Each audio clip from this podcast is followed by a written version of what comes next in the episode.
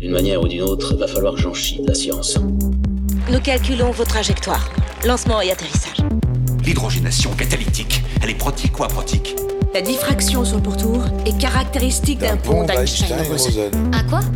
C'est un tic chez vous tous de rajouter quantique derrière tous les mots? Commençons en douceur, voyons si une capacité de pousser de 10% permet le décollage. Et 3, 2, 1. Bienvenue dans ce nouvel épisode de Science, Art et Curiosité, le podcast du Mumons. Moi, c'est Max et aujourd'hui, je serai la voix du Mumons. Et moi, c'est Antoine. Et aujourd'hui, j'ai envie qu'on parle non pas d'une œuvre de science-fiction, comme on le fait habituellement, mais de la science-fiction. Ah, et tu t'y connais en science-fiction, Antoine? Bah, Un petit peu, mais je ne suis qu'un jeune padawan. Du coup, j'ai invité une, une maître Jedi, Anne Besson. Bonjour. Bonjour Anne, tu vas bien? Très bien, merci. Un peu chaud. Oui, un peu chaud, c'est clair. Comme tout le monde. Est-ce que tu peux te présenter en, en une ou deux minutes, s'il te plaît? Alors, je suis professeur de littérature comparée à l'Université d'Artois à Arras, hein, où je dirige le laboratoire Texte et Culture, qui est le gros laboratoire de- d'art, lettres et langues dans mon université. Et je suis spécialiste depuis ma thèse euh, des, des genres populaires, et en particulier des genres de l'imaginaire, donc la SF et la fantasy auxquels j'ai consacré plusieurs ouvrages. Et ce qui m'intéresse en particulier dans ces genres, c'est la manière dont ils construisent des mondes au travers des médias et en interaction avec les publics hein, qui vont pouvoir continuer à les faire vivre, euh, et comment ça se renouvelle au fil des années, des décennies et des générations. C'est vraiment ça qui me qui m'intéresse et donc j'en lis beaucoup, mais les autres médias me plaisent aussi. À la fois très professionnel et comme ça fait 25 ans que je travaille là-dessus, en fait, c'en est venu à se, mêler euh, assez intimement à, ma vie euh, personnelle et quotidienne euh, depuis bien longtemps donc. Super. Peut-être rajouter un petit coup de pub, c'est que personnellement, j'ai découvert Anne via les, une paire de MOOC sur la plateforme Fun France Université Numérique, qui sont justement bah, un MOOC sur la, sur la fantasy et un autre sur la science-fiction. Donc, euh, bah, cher auditeur, si ce sujet t'intéresse, euh, sache qu'il y a de la très, très grande qualité là-dedans et c'est vraiment super intéressant. Merci. Alors maintenant, ben, on va s'attaquer au gros morceau, entre guillemets, comme dirait Antoine. Mais c'est quoi la science-fiction en fait? Parce qu'on en parle, euh, on a plein de sous-genres, on le sait, on en parle déjà dans nos podcasts, mais concrètement, comment on peut dire, OK, là, on est face à une œuvre de science-fiction et là, on n'est pas face à une œuvre de science-fiction. Est-ce que c'est aussi bien délimité que ça? Est-ce que c'est plus compliqué? Est-ce qu'on a une définition claire de la science-fiction? C'est évidemment plus compliqué que ça. La réponse sera toujours c'est plus compliqué que ça. Non, mine de rien, euh, sans plaisanterie, la, la question de la définition de la science-fiction, euh, les spécialistes théoriciens s'écharpent euh, entre eux là-dessus depuis bien bien longtemps sans qu'il y ait vraiment un consensus qui puisse, à mon avis, être trouvé et sans que ce soit forcément, à mon sens, un problème, dans la mesure où la question comment est-ce qu'on reconnaît une, œuvre de science-fiction, la question que tu posais, Maxime, elle, elle a une certaine évidence. C'est-à-dire que oui, on sait ce que c'est que de la science-fiction. Quand on en croise, on la reconnaît. C'est ça qui est le plus important parce que la question des genres, de la délimitation et de la définition des différents genres littéraires et médiatiques, et c'est ça qu'est la science-fiction, euh, c'est essentiellement une question qui concerne les publics. Comment est-ce qu'on fait pour euh, savoir qu'on va avoir affaire au truc qu'on cherche? En l'occurrence, de la SF et pas autre chose. Et comment est-ce que euh, les libraires ou les bibliothécaires ou, je sais pas, euh, ceux qui font des bases de données sur les films, euh, l'IMDB, comment est-ce qu'ils vont les classer? C'est essentiellement ça. C'est une question de classement qui a un intérêt pour les publics quand ils cherchent quelque chose. Et bon, éventuellement pour les créateurs, euh, s'ils ont envie de correspondre à la case en question, c'est-à-dire d'aller vers ce public-là. À quoi ça doit ressembler? Pour que ce soit de la SF hein, euh, ben, Il faut qu'il y ait de la science. C'est un genre qui met en jeu une forme d'anticipation scientifique, de conjecture rationnelle. Et à partir de là, ça peut prendre des formes extrêmement différentes, euh, mais le cadre scientifique, ou du moins la volonté de rationaliser le côté surnaturel, c'est-à-dire absent de la nature, de la réalité actuelle. La volonté de rationaliser le surnaturel qui se produit dans le récit, c'est une spécificité de la science-fiction et c'est comme ça qu'on peut la repérer par rapport aux genres voisins que sont par exemple le fantastique ou la fantasy. Est-ce qu'on peut se limiter à ça? Donc, est-ce que euh, si on dit euh, on a des pouvoirs, mais c'est grâce à des midi-chloriens, c'est de la science-fiction? Et si on dit on a les mêmes pouvoirs, euh, mais c'est parce qu'on a passé un pacte avec un grand ancien ou, ou parce qu'on est un, elfe vieux de, de plusieurs milliers d'années, tout d'un coup c'est de la SF C'est suffisant? Ah non, non, non, c'est du fantastique dans le deuxième cas. si tu as euh, passé un pacte avec un grand ancien, euh, ça n'est pas scientifique. Hein. je crois que j'ai mélangé mes pinceaux. Ben oui, en fait, c'est à peu près aussi bête que ça, en fait. Alors, c'est à la fois une question d'habillage, hein, on le voit bien, mais ça a un impact assez profond sur la manière dont le monde va pouvoir être construit, ce à quoi le monde fictionnel va ressembler, et très profondément impacté par cette décision-là qui est vraiment une décision de départ, d'où viennent les super pouvoirs. Alors, il l'est ou pas, parce que là, le terme de super pouvoir, il nous entraîne un petit peu dans une direction euh, voilà, qui est piégée, qui est celle des super-héros. Et les super-héros, je ne vais même pas en parler parce que c'est encore un, truc à part où personne ne sait exactement en fonction des tels ou tels super-héros, et alors même qu'il y a une cohérence complète dans la manière dont euh, ils peuvent interagir entre eux. Enfin voilà, ils habitent le même univers, et cependant, selon euh, voilà, que c'est Batman ou que c'est Thor euh, ou que c'est euh, Iron Man, et eh ben c'est pas le même cas. Tu vois, Thor, ça va, c'est un extraterrestre. si tu prends des gens comme Doctor Strange, Doctor Strange ou Wanda Maximoff pose problème. Oui. C'est ça, c'est ça, ça, Non, non, il y, y, a des problèmes. Mais sinon, effectivement, la, la répartition, c'est donc, si je reprends du départ, il y a une première distinction qui sépare le merveilleux du fantastique. Donc ça, c'est Svetan Todorov qui nous apprend ça dans l'introduction. Le merveilleux, en quelques mots? Alors, le merveilleux, c'est euh, le surnaturel non problématique et non horrifique. Donc, c'est quand, face à l'arrivée euh, d'un événement ou d'une créature surnaturelle dans le récit, ni nous, les spectateurs, lecteurs, ni euh, les autres personnages qui interagissent au sein de l'œuvre ne ressentons ni, ni effroi, ni choc ça nous semble parfaitement normal qu'il soit là parce que telles sont les règles du monde. Ça, c'est le cas pour la science-fiction et la fantasy. Ce n'est pas le cas pour le fantastique. Le fantastique, ça se passe dans un monde qui ressemble au nôtre, où tout d'un coup, des événements où des créatures surnaturelles surgissent, des cas de possession, des vampires, hein, hein, voilà, des choses souterraines sortent euh, de la nuit et voilà, on, ne s'y attend pas, personne ne savait qu'ils étaient là, sauf parfois quelques élus, et du coup la, la, terreur règne, ou du moins une espèce de réadaptation cognitive générale doit se produire pour faire en sorte que désormais on intègre euh, leur, leur existence et qu'ils cessent de nous faire peur ou alors qu'on s'en protège parce qu'on a toutes les raisons d'en avoir peur. Ça, c'est le fantastique. Est-ce qu'on peut dire alors, pour prendre un, exemple vite fait, que Dracula, c'est du fantastique et que Troublot, par exemple, c'est du merveilleux? Oui, c'est-à-dire que bon là d'emblée, euh, effectivement, on, part dans des choses plus récentes. En fait, le fantastique, effectivement, c'est Dracula ou c'est euh, Maupassant, mhm. le Horla de Maupassant le Horla de Maupassant, c'est quelque chose de typiquement fantastique selon Todorov parce que ça fonctionne sur l'hésitation. Dans le Horla de Maupassant, le personnage parle à la première personne, il nous explique qu'il est possédé, qu'il se sent possédé, que quelque chose, un jour où il regardait un bateau qui passe, est entré à l'intérieur de lui et désormais se sont dédoublés, il ne comprend pas ce qui lui arrive. Sauf que nous, lecteurs, on ne peut pas savoir si en fait il est possédé ou s'il est juste en train de devenir fou. Donc ça, c'est un cas très particulier qui correspond à beaucoup moins d'œuvres, mais c'est ça que mmh Todorov désigne précisément par le fantastique, le fantastique de l'hésitation. Après, Dracula, c'est un fantastique déjà plus élargi, plus populaire, plus conforme à celui qu'on a en tête.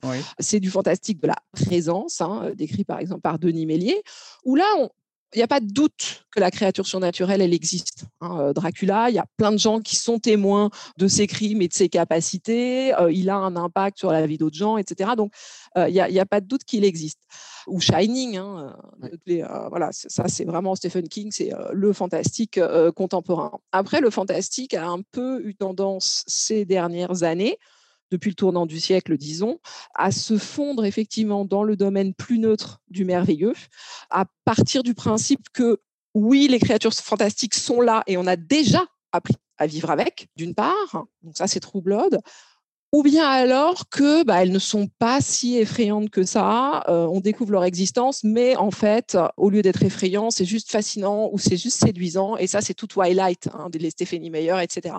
Où là, on a des, figures de vampires, mais qui sont devenues en fait des avatars du petit ami romantique. En fait, c'est de la romance matinée de fantastique, mais du coup, ça enlève tout le côté euh, effrayant qui mmh normalement fait vraiment partie de la définition du fantastique parce que on est face à ce trouble, soit on ne sait pas quoi en, penser, soit vraiment l'objectif de l'ouvrage, hein, c'est de nous procurer du malaise, du frisson, voire de l'horreur, hein, si on est vraiment dans le genre de l'horreur qui est un cran plus loin dans le fantastique. Après, je peux revenir sur le merveilleux si vous voulez. Non, mais on, a, on, Ça doit faire des sacrés schémas, euh, tous ces genres et sous-genres quand même. En fait, oui, c'est comme un territoire, euh, mais avec des frontières qui bougent tout le temps. Pour moi, je le vois plutôt comme ça. Il y a des royaumes et puis euh, ils se conquièrent un peu. C'est plus un, jeu de plateau géant. Excellent. Là, on a parlé de merveilleux et de fantastique. Est-ce que le, fantasy est, je vais dire, juste une incarnation du fantastique Ou alors est-ce que le fantasy est vraiment un genre à part de ce merveilleux et de ce fantastique? Alors, la fantasy, moi, je dis au féminin. C'est la première fois que je l'entends au, masculin, mais bon. Mais à coup pas.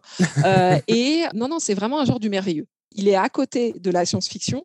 Dans le merveilleux, là où ça peut être troublant, c'est que euh, dans les pays euh, anglophones, ça n'est pas le cas. D'accord. Dans la typologie de Todorov dont je suis partie, oui, la fantaisie et la science-fiction sont deux genres du merveilleux tandis que dans les pays anglophones, euh, on parle de fantastic, de fantastic literature, et dans fantastic literature, il y a la fantaisie et le fantastique. D'accord. Tout ça pour dire que euh, bah, on voit bien que ce sont tous hein, de proches voisins. Mmh on peut parler d'imaginaire, on peut parler d'SFFF, science-fiction, fantasy, fantastique, pour on euh, les choses. Pour tenir compte de cette cohérence, moi, effectivement, je travaille sur cet ensemble en me préoccupant des distinctions dans la mesure où effectivement c'est intéressant, mais sans être vraiment spécialisé dans un genre même si c'est la, la, fantasy qui est le genre le, plus développé au XXIe siècle qui me retient le plus.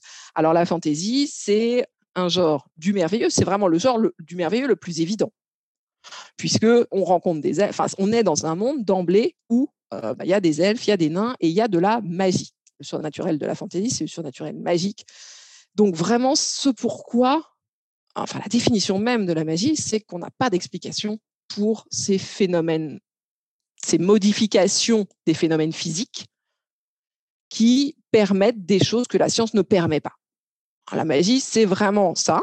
Euh, et donc, la fantaisie, elle nous propose euh, des univers dont certains personnages euh, peuvent être effrayants, mais dont la, base de fonctionnement euh, repose sur euh, l'existence de la magie. Je vais prendre un exemple qui, moi, m'a perturbé pendant des années et on en discute toujours avec Antoine. La horde de contrevent. C'est de la fantaisie. Alors, la horde de contrevent, il est classé en SF. En tout cas, la maison d'édition le vend en science-fiction. Et je peux comprendre, avec vos explications, le pourquoi on pourrait le mettre en science-fiction. Mais j'ai l'impression que là, on a une espèce d'œuvre hybride qui pourrait très bien trouver sa place du côté de la fantasy. Alors, je ne sais pas si tu l'as lu et qu'est-ce que tu en penses exactement par rapport à cette classification en science-fiction de la horde de contrevent? Alors, tout à fait, c'est une œuvre hybride. C'est une œuvre hybride. Et, tout à l'heure, euh, Antoine citait Star Wars avec les midi-chloriens, euh, qui est une autre, euh, effectivement, des œuvres les, les, plus disputées de ce point de vue-là, pas pour les mêmes raisons, donc on va pouvoir les prendre l'une après l'autre euh, si vous voulez. donc la horde du contrevent, ce qui l'amène vers la SF, effectivement, c'est une décision éditoriale, même si en fait, sous le label SF en France, se vendent, hein, et depuis bien longtemps, les différents genres. C'est-à-dire que quand on a une œuvre qui est un peu hybride, en France, pour une raison de tradition nationale qui est beaucoup plus portée sur la SF, où la SF est là depuis beaucoup plus longtemps, où euh, bah, justement les catégories éditoriales type folio SF, c'est euh, cette, euh, cette maison d'édition qui va éditer tous les poches. C'est plus simple de, de, si on a besoin d'un label englobant, on va l'appeler comme ça. Mais c'est surtout parce que Damasio est plus identifié comme un auteur De SF. de SF. Tout à fait. Les autres ouvrages qu'il a sortis, c'est de la SF, donc son public est plus un public de SF. C'est plus aussi ce public politisé à gauche hein, qui Oui. est caractéristique de la science-fiction française. Donc c'est aussi intéressant hein, d'un point de vue de stratégie marketing euh, pour l'éditeur euh, d'en faire euh, de, de la SF. Ensuite, effectivement, sans vouloir spoiler, la fin Oui. semble réorienter, quoique pas complètement explicitement, mais semble réorienter l'ensemble euh, de l'intrigue vers une justification a posteriori qui serait plutôt de type scientifique. Je peux peut-être interrompre, après j'ai une remarque par rapport aux, aux scientifiques aussi, peut-être résumer quand même pour euh, l'auditeur qui nous écouterait ne connaîtrait pas la Horde du Contrevent. Donc la Horde du Contrevent, c'est un groupe de quêteurs. Donc ça, c'est la partie très fantasy. Euh, donc la partie très fantasy, c'est nous sommes dans un univers alternatif, hein, ce que Tolkien appelle un univers secondaire. Ça, c'est a priori plus caractéristique de la fantasy, même si ça existe en SF aussi, c'est euh, voilà comme dans Dune, un grand ouvrage de, planète opéra, donc ça nous décrit un autre monde euh, qui se trouve être une planète. Donc on est dans un autre monde où un, vent constant, très fort, euh, souffle toujours dans la même direction. Les hommes ont appris à vivre avec, mais ils essayent de découvrir la source du vent. Et pour cela, ils mandatent des hordes successives, qui sont des groupes de quêteurs, avec une organisation interne très, très précise, et qui vont essayer de remonter contre euh, le vent, ce qui est extrêmement difficile, avec des passages quasiment impossibles à passer. Et puis voilà, génération après génération, ils, euh, ils continuent euh, cette recherche, et nous, on va suivre une de ces hordes, et on va suivre en fait à travers les voix euh, de très nombreux personnages qui sont tous représentés par une espèce de glyphe hein, qui nous permet de, de les identifier et qui sont tous dotés d'un style oral, enfin d'un style écrit légèrement différent les uns des autres.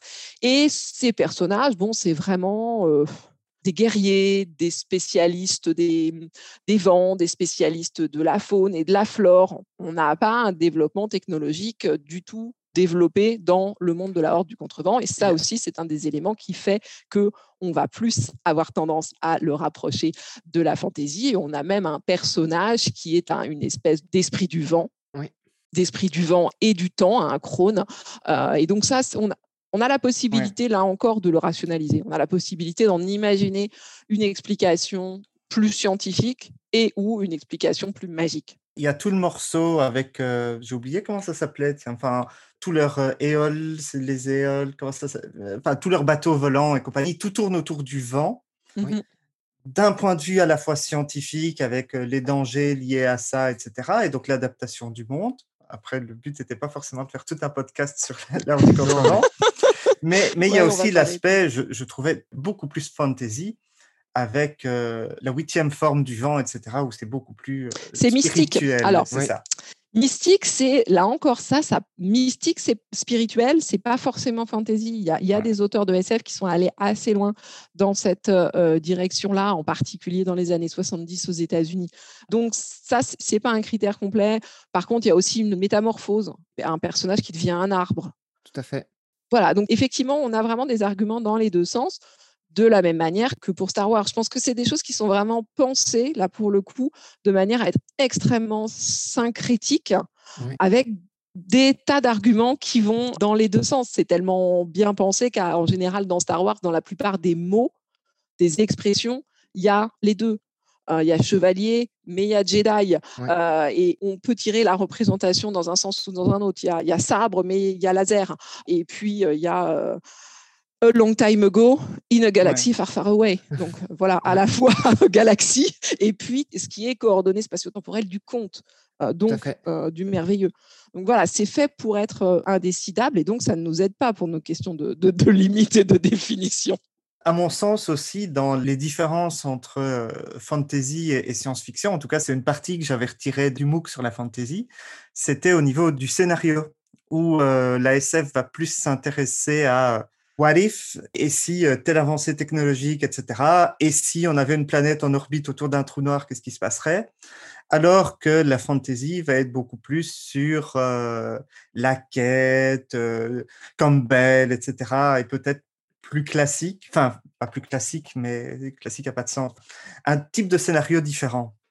Oui, mais en fait, ça recoupe tout à fait leur postulat de départ, c'est-à-dire que le et si le what if, c'est une question qui est posée, qui doit pouvoir trouver une réponse, donc qui va avoir des conditions de, possibilité et presque de reproductibilité. C'est le côté laboratoire de la SF.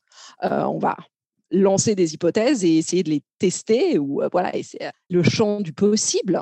Alors que la fantaisie va se rapporter à ce qui est son fond à elle, c'est-à-dire le mythe. Et c'est là-dessus qu'on tombe sur le, héros au mille et un visages et le, monomythe campbellien. Après, ils peuvent s'échanger dans une certaine mesure un certain nombre de tropes, y compris scénaristiques. C'est-à-dire qu'il peut y avoir des ouvrages de SF fondés alors, ça dépend, là encore, si on choisit Star Wars comme de la SF. Moi, je dirais que oui, hein, pour moi, c'est vraiment de la, science-fiction. Donc voilà, je le mettrai dans... Et voilà, j'ai gagné. Bonne journée, Antoine. Mais c'est la lutte du bien contre le mal. C'est forcément de la fantaisie. Toujours une petite question dans J'aime bien prendre les extrêmes pour essayer de définir les frontières, hein, comme on le disait un petit peu avec ces territoires qui bougent. Si par exemple on s'attaque à quelque chose comme Avatar, où là on a énormément de codes de la SF, j'ai l'impression, mais il y a quand même cette partie où ils sont en communion avec les créatures, où il y a une espèce d'esprit carrément de, la planète. Là aussi, on est sur une œuvre vraiment borderline entre les deux par, euh, par certains points, ou alors c'est beaucoup plus, je vais dire, carré euh, sur cette œuvre-là.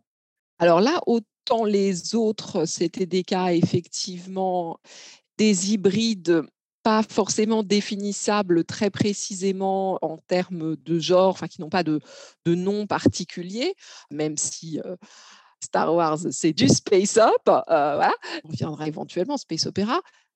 En revanche, Avatar, c'est vraiment typiquement ce qu'on appelle de la science fantasy. Excellent. science fantasy. D'accord le nom de sous-genre existe comme ça. Il est né en fait bah, dans les années 70 pour désigner euh, un certain nombre d'ouvrages, dont les plus fameux sont par exemple ceux de Anne McCaffrey, ah La balade de Perne, ou encore Ténébreuse de Marion Zimmer Bradley, euh, qui sont dans les deux cas donc des histoires où des colons sont partis de la Terre pour d'autres planètes. Donc, on est vraiment dans un scénario de départ de SF, sauf que la planète où ils se sont installés comprend de la magie, dans le cas de Ténébreuse, des espèces de forces que les colons vont devoir apprendre à gérer, posant des questions toujours de répartition genrée dans les deux cas, puisque ce sont des œuvres féministes. Les femmes voilà, vont plus pouvoir faire de la magie, en l'occurrence sur Ténébreuse.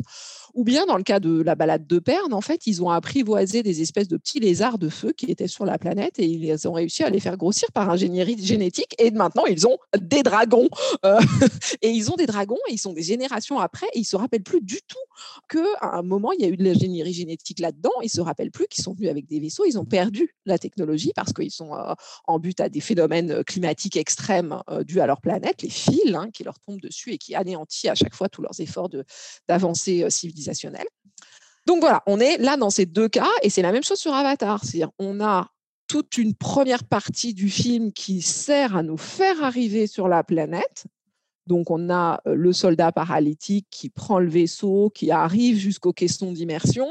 Donc, tout ça, c'est dans des tons de gris. Tout est fait pour que les codes esthétiques nous rappellent la SF. Et là, il rentre, il s'immerge. La métaphore de l'immersion hein, est très explicite parce que l'immersion, c'est plus de la fantaisie, on passe dans un autre monde, et là, paf, on est effectivement euh, avec des extraterrestres qui rappellent très fort hein, les topoïs qu'on peut avoir sur euh, les elfes, euh, et qui, là encore, hein, entre des elfes et des aborigènes, disons des, peuples premiers, en connexion magique avec la nature, avec une espèce d'hypothèse Gaïa, et puis des créatures ailées qui rappellent beaucoup des dragons c'est vraiment ce modèle-là qui sert à nous faire passer comme si on avait l'étape intermédiaire qui nous habitue presque euh, à ce qu'on va trouver, qui sert à nous, à nous préparer à suspendre notre crédulité.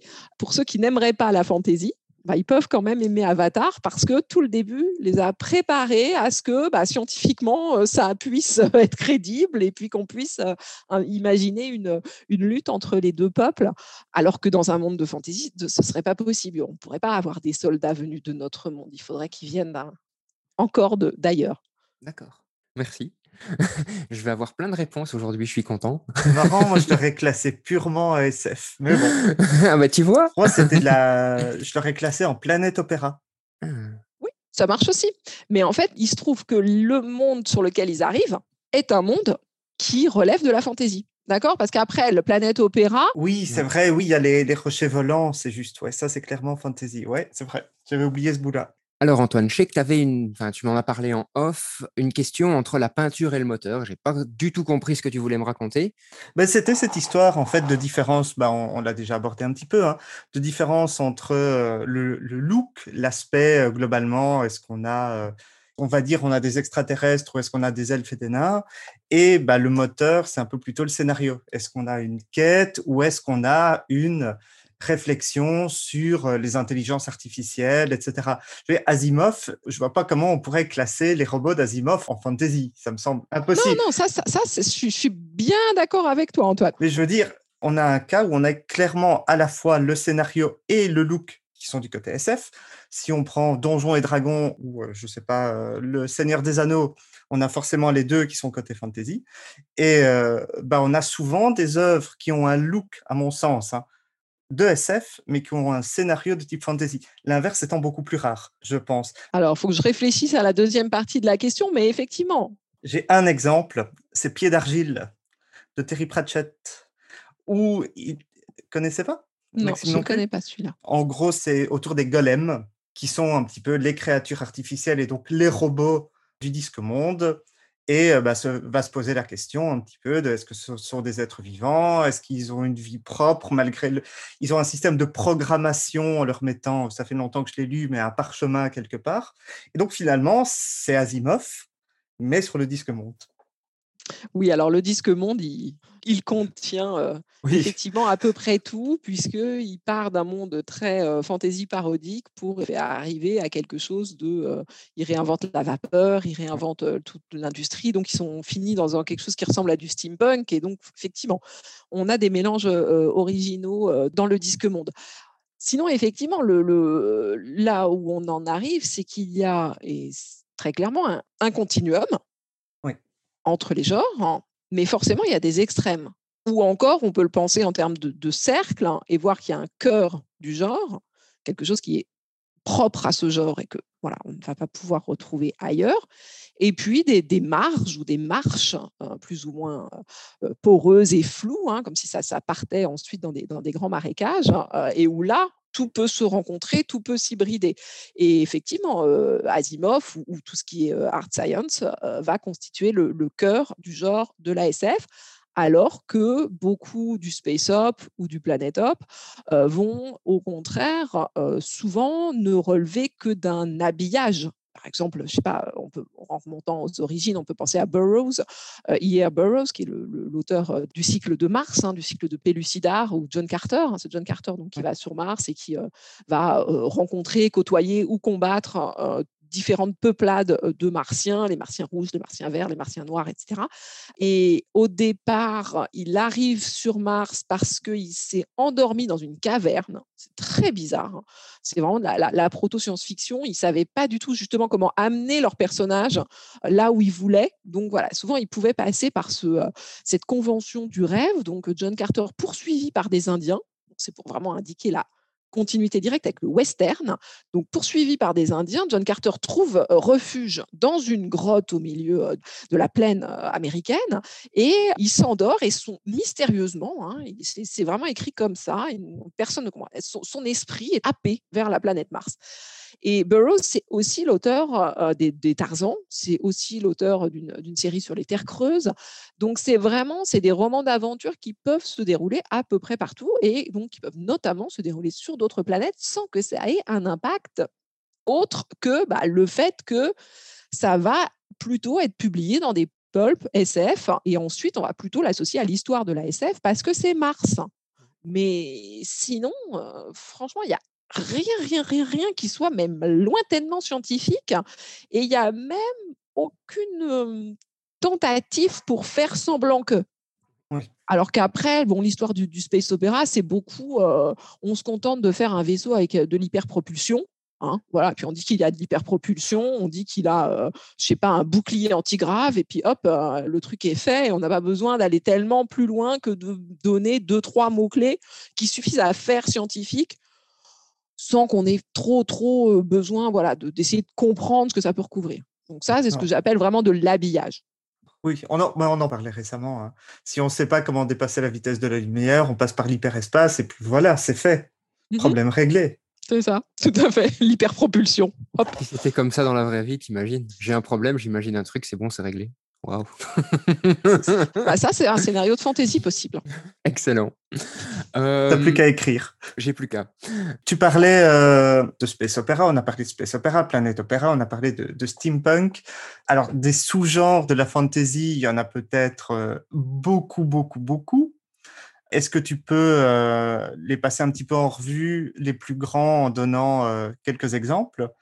Et peut-être détailler un peu plus spécifiquement la art science et l'anticipation, qui sont les genres euh, peut-être les plus proches des sciences oui, alors effectivement, art science et anticipation sont le cœur du genre. Alors la art science, comme son nom l'indique, science dure, c'est celle qui est écrite souvent par des scientifiques diplômés dans le but de développer des hypothèses un peu au-delà de celles qui pourraient avoir cours dans, la, dans le monde actuel, sans forcément non plus que ce soit toujours d'une rigueur absolue, parce qu'ils ont tous bien conscience hein, que c'est de la science, c'est de la fiction, je veux dire, c'est de la science-fiction, mais donc la, la partie de fiction est tout à fait acceptée.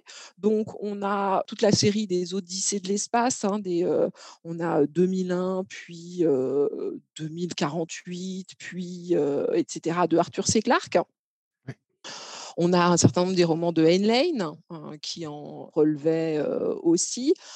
Alors, dans l'âge d'or de la science-fiction, hein, donc de Heinlein ou encore d'Asimov, on peut parler de hard science, même si par rapport à aujourd'hui, à ce qu'on peut lire aujourd'hui comme de la hard science, on a l'impression que c'est relativement light. Aujourd'hui, hein, la hard science peut être d'une complexité qui rebute l'amateur. Hein, et moi qui ne suis pas du tout scientifique, je, réussis à en lire, mais vraiment en prenant les nombreux termes techniques qui vont émailler les ouvrages un peu comme du globish, hein, voilà, sans, forcément m'efforcer d'aller dans le, détail de ce qui est décrit. Pour cette art science contemporaine plus, plus exigeante, on peut penser à Greg Egan, oui, Greg Egan, qui par ailleurs euh, est, un super auteur, ou encore euh, un qui m'avait frappé de ce point de vue-là il y a quelques années, c'était Le voleur quantique de Anu Rajaniemi, euh, qui est un Finnois, je crois. Ah, donc c'est une histoire de criminel post-humain avec, voilà, ça se déroule dans un, dans un univers où, enfin, où on peut voyager plus ou moins dans le monde quantique. Et donc, c'est très difficile à, à visualiser, quoi, à, imaginer. C'est une espèce de, défi euh, à, ce qu'on peut percevoir aujourd'hui. L'anticipation, euh, plus simplement, euh, c'est, consiste à imaginer ce que deviendra notre monde, a priori notre monde, notre Terre ou notre système solaire proche à horizon 100, 200, 300, avec souvent hein, des perspectives qui se rapprochent de la hard science. C'est juste, c'est moins exclusivement tourné vers des questionnements scientifiques et bien davantage sur des questions sociopolitiques, disons, de ce à quoi ressemblera ce monde futur. je sais pas, dans les bonnes anticipations récentes, je parlerai peut-être de, de Paolo Bacci Galuppi, la fille automate. Hein, je ne sais pas si vous connaissez ça. Encore lu celui-là. Non. C'est un monde où en fait toutes les, les graines, les céréales, hein, les organismes génétiques ont muté et deviennent petit à petit complètement immangeables ou alors sont la propriété exclusive de certaines industries et où bah, l'enjeu va être les, les, fameux greniers à semences. Ça se passe dans un contexte asiatique parce que c'est l'Asie qui a gagné dans ce monde-là On aura d'autres anticipations où c'est l'Afrique hein, qui est la, nouvelle superpuissance. Ah, voilà, c'est des, des, options tout à fait possibles. En général, bizarrement, l'Europe ne gagne pas trop. les anciennes et, l'Amérique moins aussi.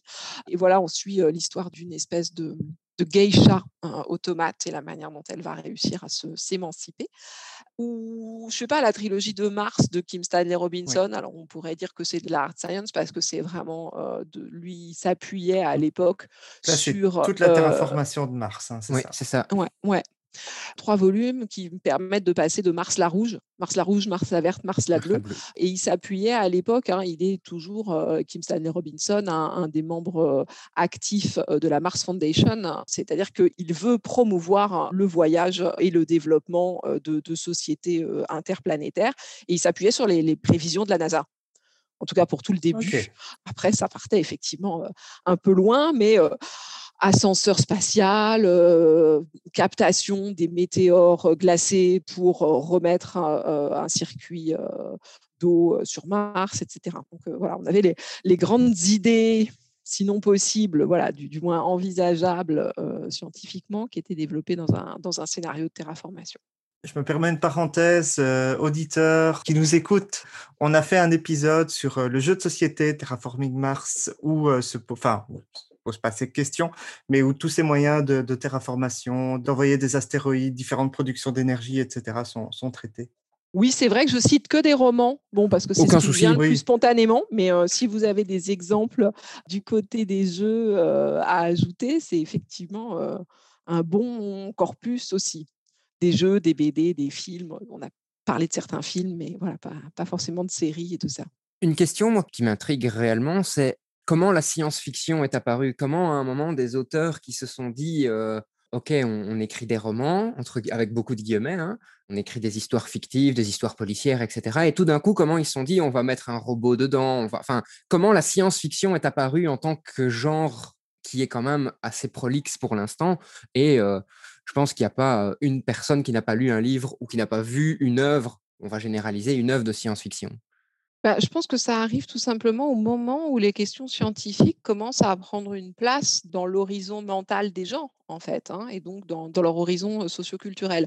Donc, progressivement au 18e, le paradigme rationnel gagne en, puissance, la religion recule et des explications toujours plus nombreuses sont proposées à la manière dont fonctionne le monde.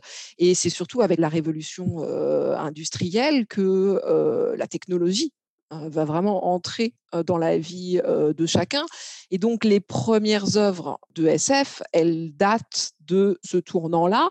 Donc, en général, enfin, moi, je suis assez d'accord pour dire que Frankenstein de Marie Shelley peut être considéré comme le premier exemple assez précoce de SF parce que le savant fou ici, au lieu de passer un pacte avec le diable, il recrée à l'aide de l'électricité de l'orage sa créature. Hein. donc on passe justement d'un golem euh, qu'on évoquait tout à l'heure, euh, qui est magiquement démarré, à, autre chose hein, qui va associer différentes euh, sciences comme la médecine, l'anatomie.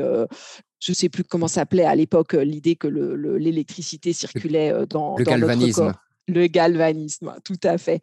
Là où ça reste très limité, c'est qu'il n'y a pas d'impact social à cette découverte du, docteur Frankenstein. Lui et la créature restent complètement isolés dans le roman de, Marie Shelley. En général, pour qu'il y ait SF, il faut que la découverte scientifique ne concerne pas juste deux personnes, mais une étendue qui concerne un bouleversement du monde. Et donc, les deux pères fondateurs, c'est H.G. Wells en Angleterre et Jules Verne en France. Et donc, on voit bien, par exemple, pour Jules Verne, que ça coïncide complètement avec un objectif de vulgarisation scientifique auprès des jeunes et auprès des jeunes professionnels, hein, tout ce qu'on appelle le mouvement de l'éducation populaire à l'époque, où on commence à former des ouvriers très qualifiés qui seront les futurs ingénieurs. Hein, ça n'existe pas encore vraiment. Et donc, on, poursuit l'éducation bien au-delà de ce qui était prévu auparavant, enfin de, ce qui était habituel auparavant. Et ces ouvrages vont s'adresser à cette catégorie de population-là qui n'existait pas avant et qui désormais voilà, s'intéresse à ces questions de sciences et de techniques hein, et qui vont être tentées par des aventures mettant en jeu cette nouvelle catégorie qui, voilà, qui a pris une place incontournable dans le monde dans lequel désormais ils vivent. Et au fur et à mesure des, des révolutions scientifiques successives, la SF n'a eu aucune raison de disparaître. Elle est le seul genre littéraire et médiatique qui pose la question de la science, hein, qui pourtant euh, voilà, est absolument omniprésente euh, euh, dans nos vies, donc qui essaye d'en mesurer l'impact, qui essaye de, de réfléchir ou de rêver à ses conséquences futures. Hein, c'est effectivement un, domaine entier qui est apparu avec elle et sur lequel elle a encore quasiment le monopole. Qu'est-ce que tu entends par vulgarisation scientifique euh, à propos de, Jules Verne? Le côté vraiment faire découvrir, apprendre des, choses scientifiques aux lecteurs ou leur donner le goût des sciences? Bah, Un peu des deux, puisque à la fois, enfin, c'est plaire et instruire. C'est euh, le, c'est le slogan de la littérature depuis Horace, et en particulier, ça, ça a un sens extrêmement fort pour la littérature de jeunesse que Jules Verne a surtout illustré. Jules Verne a un public très large, mais publiait essentiellement dans des, dans des éditions pour la jeunesse. Donc plaire et instruire. Plaire pour instruire, avec voilà, vraiment le, principe qu'on va attirer le lecteur en lui donnant ce qu'il attend, c'est-à-dire des aventures, des péripéties, des héros hauts en couleur, des combats, voilà.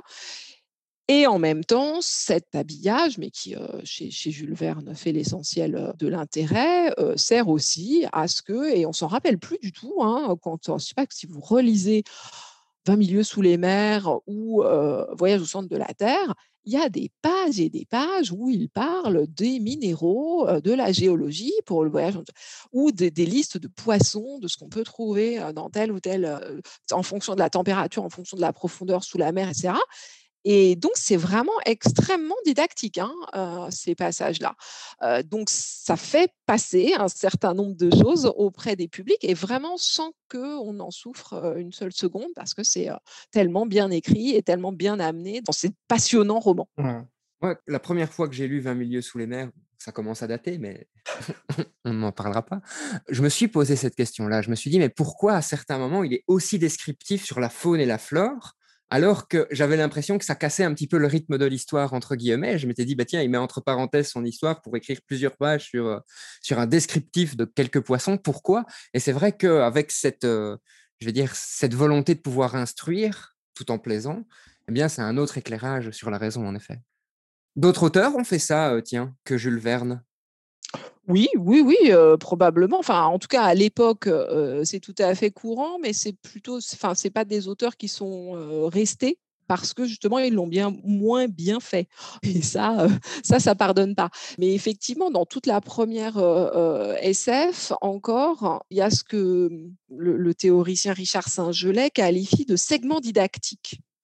C'est-à-dire, c'est des moments où saisissant le moindre prétexte du style je suis en haut d'un promontoire, je regarde 30 heures, par exemple, ou tiens, tu connais pas le fonctionnement du, du schloubiche, eh bien, le narrateur ou le, personnage sachant dans l'histoire va en profiter pour nous expliquer pendant plusieurs pages la manière dont on en est arrivé là. Voilà, comment est-ce que en partant de la Terre, alors que franchement, il n'y a aucune raison que les personnages de cette époque lointaine hein, se préoccupent encore de ce qui se passait à l'époque d'écriture sur la Terre. Je dis, bien sûr, toi, en 1940, tu ne connaissais pas euh, le Schlovisch, mais nous, euh, ça fait bien longtemps qu'on en a développé euh, les, principes. Donc ça, voilà, c'est quelque chose qui se retrouve vraiment beaucoup dans, dans la SF. En fait, c'est quelque chose qui est difficile à gérer pour les créateurs de SF, comment ils portent la nouveauté, comment ils réussissent à expliquer comment ça marche, à quoi ça sert, les objectifs et les principes du monde qu'ils ont, euh, qu'ils ont construit.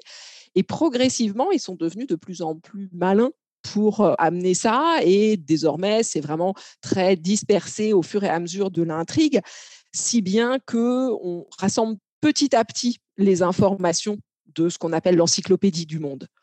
ou dans un film, on va voir plein de petits détails à l'arrière-plan dans les images qui vont petit à petit nous permettre de comprendre où on est, comment ça marche, euh, sans que ça nous soit asséné de manière trop visiblement didactique parce que ces excès de didactisme que tu as repéré, euh, Maxime, quand tu étais enfant, le public aujourd'hui y est assez opposé, hein, assez réfractaire. Et donc, on, évite autant que possible de le perdre euh, de cette manière.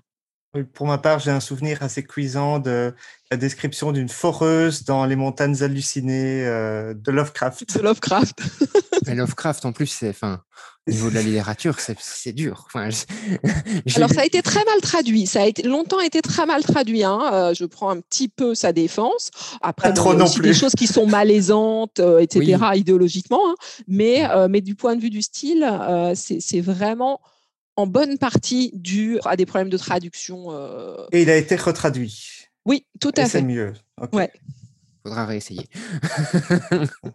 Pourtant, c'est un des piliers parce que le, le mythe Lovecraftien, entre guillemets, avec entre autres Cthulhu, etc., c'est quelque chose qu'on retrouve beaucoup dans, dans, les jeux de société, dans les jeux vidéo.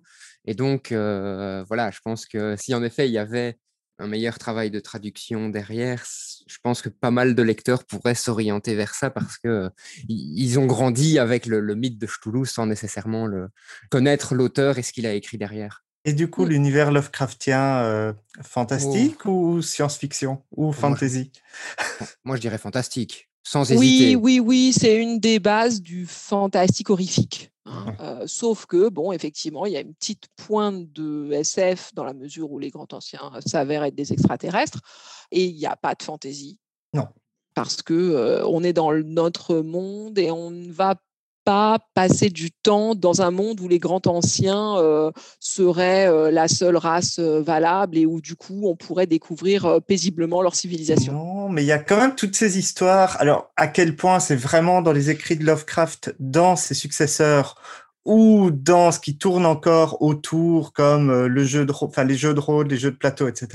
Il y a tout ce côté, les cultistes qui vont invoquer les grands anciens à coups de rituels, etc., qui se rapprochent de la fantasy aussi. Hein. la magie. Ah, on est plus dans du côté ésotérique, euh, thriller ésotérique. Euh, c'est encore un autre, les ordres du type Rose-Croix, etc. C'est, pour moi, c'est pas directement de la fantaisie. Ok. Petite question sur l'anticipation. On va prendre le cas de, 1984, qui pourrait devenir, dans certains pays, non plus de l'anticipation, mais de la prévision. Et donc, comment une œuvre d'anticipation va être traitée dans le futur? Donc, typiquement, une œuvre comme 1984, est-ce qu'elle va rester en anticipation si elle se réalisait à certains moments? Est-ce qu'on va lui donner un autre statut? Comment on va traiter ces œuvres d'anticipation avec le futur qui se rapproche de plus en plus en fait de ces œuvres d'anticipation? Ah, pour 1984, le cas est déjà, ça s'est déjà produit, c'est-à-dire qu'on a dépassé 1984. Mmh. Et l'année 1984 a été extrêmement fertile en, célébration et en interrogation euh, précisément sur cette question que va devenir 1984 maintenant qu'on a dépassé sa date euh, euh, de péremption, enfin sa date de prévision, puisque c'est une œuvre qui a été euh, écrite et, publiée en 1947-1948. Et donc, il avait simplement euh, inversé hein, les, deux chiffres euh, pour ce qu'il imaginait un futur assez lointain. Et en même temps, c'était déjà, c'était une description qui était sous influence directe du régime stalinien. C'est-à-dire que vraiment, Orwell, et c'est le cas aussi pour la ferme des animaux, c'est presque pas de l'anticipation, c'est presque de l'allégorie, en fait, hein. c'est-à-dire quelque chose qui prend un cas réel et le réinvente sous une forme abstraite avec des personnages plus éloignés. Et on voit bien que ça ne se date pas particulièrement, enfin ça ne se périme pas à la limite. Ce type de construction très dépouillée et appuyé sur un, contexte historique précis, sans volonté particulière hein, euh, d'annoncer le futur, hein, de dénoncer le futur, c'est plutôt une dénonciation du présent. Ça n'a pas forcément d'obsolescence rapide, contrairement à des ouvrages qui éventuellement comme Mars ou comme 2001, l'Odyssée de l'espace, enfin, ceux qui voulaient justement davantage, en donnant des dates, se projeter dans l'avenir. La question de la prédiction, à mon, enfin, à mon avis et à l'avis de la plupart des, théoriciens de la SF, c'est vraiment une fausse question parce que ce n'est pas l'objectif de la SF. La, SF n'est pas de la futurologie. Euh, elle peut éventuellement euh, se parer de ce type d'oripeau, mais elle a avant tout pour objectif de raconter des histoires, de raconter des histoires qui nous font réfléchir sur le présent. Donc, bon, il se trouve que quelquefois, euh, ils peuvent avoir raison sur certaines choses, euh, mais c'est pas leur objectif est essentiellement de nous avertir au présent. Et 1984, en fait, c'est le modèle de la dystopie. Donc on revient un peu sur nos sous-genres de discussion de départ. C'est le modèle d'un des types d'anticipation, hein, une anticipation de futur noir qui va grossir un trait de la société contemporaine d'écriture pour imaginer un monde futur cauchemardesque où une uniformisation complète se serait produite autour de ce trait-là en l'occurrence la, surveillance, la société de contrôle hein, pour 1984. Mais bon, il, y en a, énormément, l'eugénisme, enfin, il y a plein d'options euh, euh, dystopiques. Hein.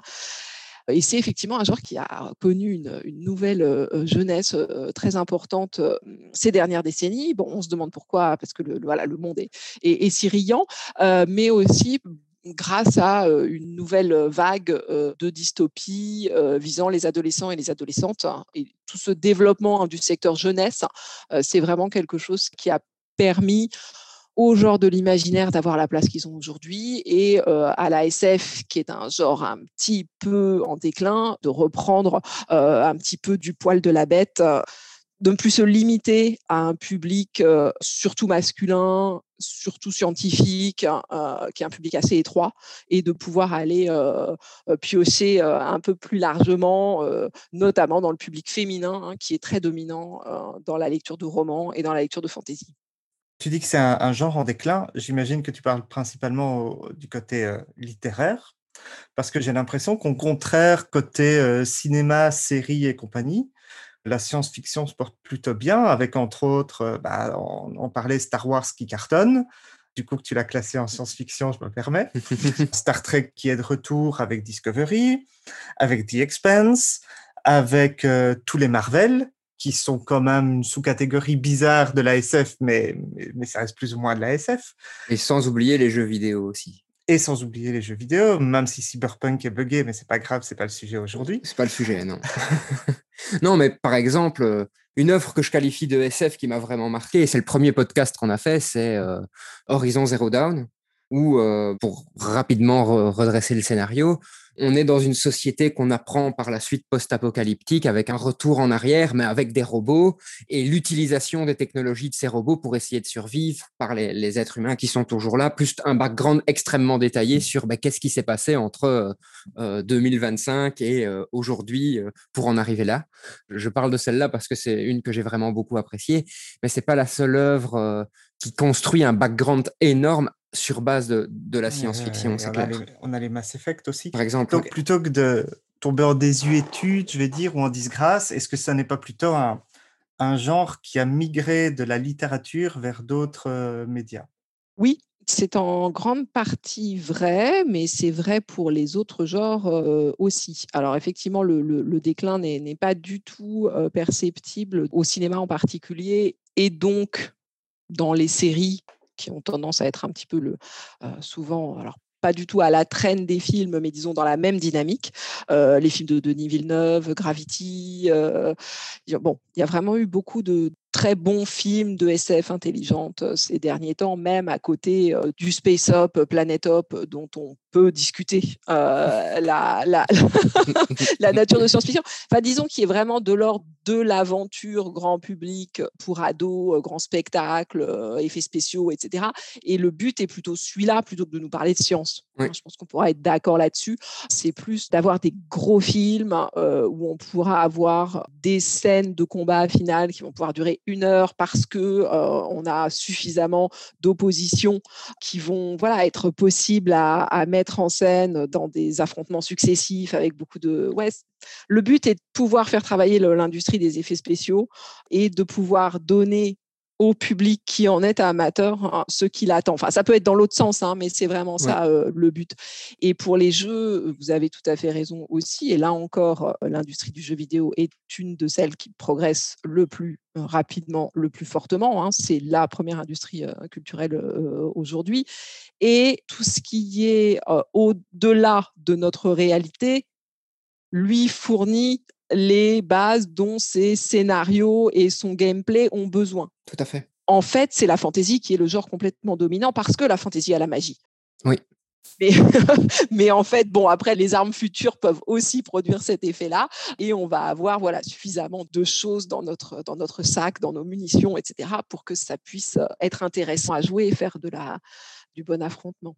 Tout à fait, c'est clair. Donc ça, c'est moins des mécaniques d'invention du monde, Mmh même si derrière ces jeux, derrière ces films, il y a des incroyables studios avec des tas de gens qui y travaillent et donc souvent un très beau boulot de construction de monde à, l'arrière-plan. Hein, mais disons que ce n'est pas l'impulsion première. D'ailleurs, les gens qui font des jeux, ils le disent très simplement. Hein. Ce pas ceux qui font les Zelda successifs. Ils disent on avait un nouveau programme qui nous permettait de, de simuler une voile. Et donc, on a fait un Zelda maritime. Hein, voilà. Ou alors, maintenant, on sait faire des chevaux, allons-y. c'est vraiment ça le, c'est, ça le point de départ. Hein. Et après, ils prennent des univers qui vont avec et qui souvent sont déjà relativement familiers, c'est-à-dire reposent sur un certain nombre de conventions qui ne vont pas avoir besoin d'être expliquées dans le détail parce que les médias autres euh, que textuels n'ont pas la possibilité de développer ce, ce background autrement que de manière indicielle, c'est-à-dire en nous renvoyant à des choses qu'on connaît déjà. Hein, en mettant à des endroits stratégiques les éléments qui vont euh, nous permettre hein, comme tu le disais Maxime, de comprendre qu'on est en fait dans un monde post-apocalyptique parce qu'il va y avoir ces petits détails, ces petits éléments qui vont t'envoyer hein, dans cette direction. Et petit à petit, la quête va permettre éventuellement de, reconstituer du background plus, euh, plus développé.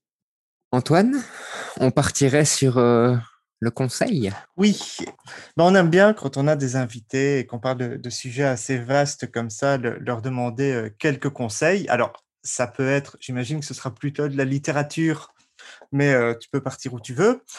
On va t'en demander trois. Pour moi, si tu veux en, demander plus, euh, n'hésite pas. Peut-être une œuvre déjà pour découvrir la SF, donc quelque chose qui serait plus abordable, moins intimidant, peut-être pas rendez-vous avec Rama, quoi. J'ai été traumatisé à vie par cet escalier euh, dans rendez-vous avec Rama. Tu t'en parles tout le temps. Hein. Un jour, on va faire un podcast dessus parce qu'on va exorciser ça. Hein. Ça va pas.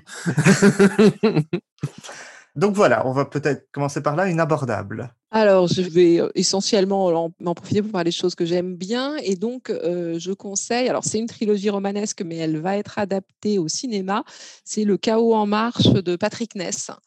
Euh, qui est un auteur euh, pour la jeunesse. Hein, euh, donc c'est une trilogie qui au départ a été publiée pour ados et qui maintenant est en folio SF tout public, hein, parce qu'en fait, pour les ados, elle est quand même un peu exigeante. Donc, mais je me suis dit que pour commencer, c'était, possible. Hein, et le, le point de départ, c'est qu'on est sur une planète où la télépathie existe. Donc, les gens entendent le bruit des autres et c'est horrible. Voilà, pour commencer, euh, on est sur une partie de la planète où les, tous les hommes ont tué toutes les femmes parce que euh, elles, parce que elles ne produisaient pas de bruit. Ok, d'accord. Ben, je connaissais pas du tout. Donc le chaos en marche et le premier s'appelle La voix du couteau.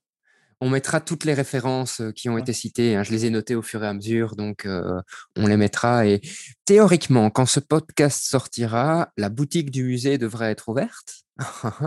et donc, vous pourrez retrouver toutes les œuvres qu'on a déjà citées dans les précédents podcasts et les œuvres qu'on a citées dans celui-ci dans notre boutique théoriquement. Maxime, rien qu'avec ce podcast-ci, on remplit une bibliothèque. Hein. Tu, veux savoir combien On a fait un tableau Excel? Alors, on va le dire, allez, on va le dire. On est à 352 œuvres différentes pour l'instant. D'accord? Donc, c'est pas plus de 10 ou moins de 10 qui vont faire que. pas faux. Il faut toujours que je passe rajouter des, jeux de société, moi d'ailleurs.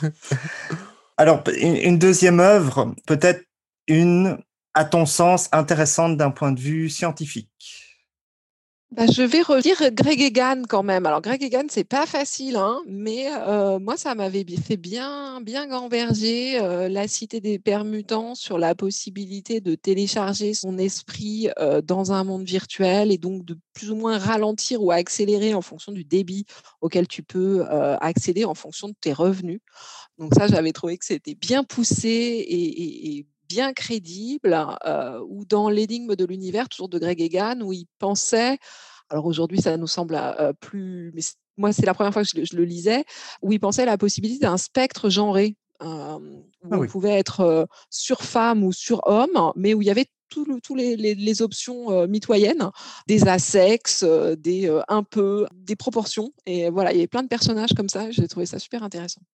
Oui, euh, Greg Egan, c'est dans ma, ma, pile à lire depuis un moment. Bah, étonnamment, euh, personnellement, je suis beaucoup plus fantasy aussi que SF, en tout cas en lecture. Beaucoup plus facile de lire de la fantasy. Oui, la euh, SF, c'est dur. Mm. Ouais. Et ça passe beaucoup mieux en film ou en série. Tout à fait. Et alors, en troisième, oh, et là, si tu veux te lâcher, vas-y. Tes favoris, réellement? Alors, en ce moment, j'aime beaucoup le Planète Opéra, La Terre fracturée les chroniques de la Terre fracturée de Nora Jemisin. Elle a eu tous les, Hugo euh, des dernières ah années. Et c'est là encore, euh, c'est entre euh, la fantaisie et de la SF. C'est très bien. c'est peut-être légèrement de la fantaisie, j'avoue. En vraiment SF, j'adore aussi et je conseille vraiment Becky Chambers. quelque chose, ça. La trilogie des voyageurs. le premier s'appelle L'espace d'un an.